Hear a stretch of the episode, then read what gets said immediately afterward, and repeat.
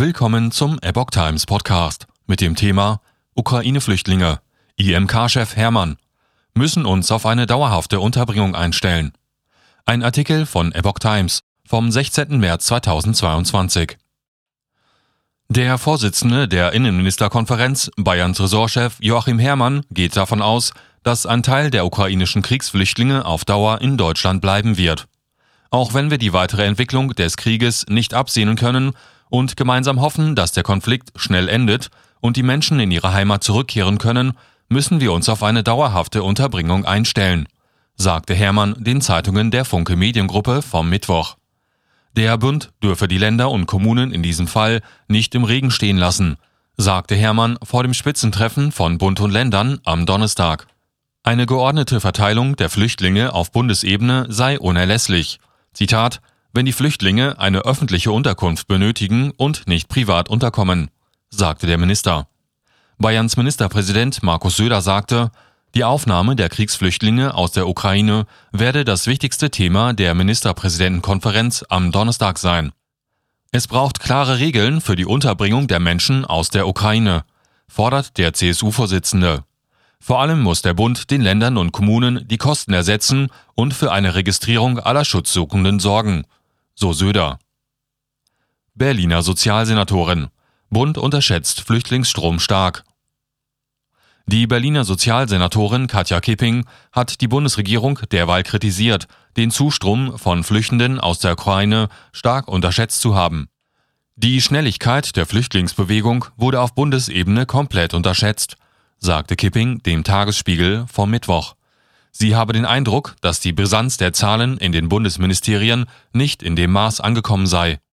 Polen schicke jetzt deutlich mehr Züge nach Berlin, weil das Land auch an seine Belastungsgrenze gekommen sei.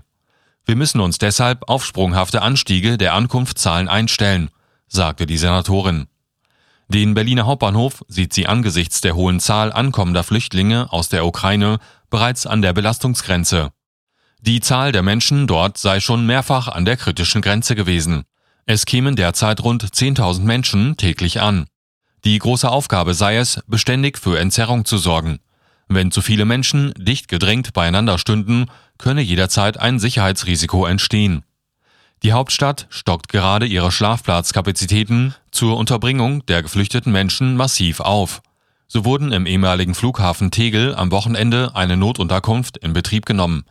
Wie das Deutsche Rote Kreuz und das Bundesamt für Bevölkerungsschutz und Katastrophenhilfe am Mittwoch gemeinsam mitteilten, gibt es dort aktuell Plätze für 900 Menschen. Dafür stellten die beiden Einrichtungen speziell für Notlagen konzipierte und temporäre Unterkunfts- und Betreuungsmodule zur Verfügung. Rund 175.000 registrierte Ukraine-Flüchtlinge in Deutschland.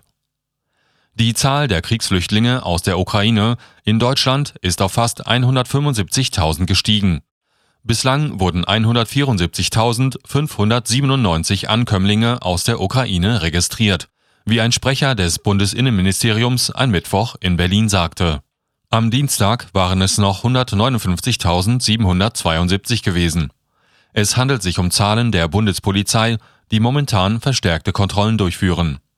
Da aber keine festen Grenzkontrollen an den EU-Binnengrenzen stattfinden, dürfte die Zahl der nach Deutschland eingereisten Kriegsflüchtlinge tatsächlich bereits wesentlich höher sein.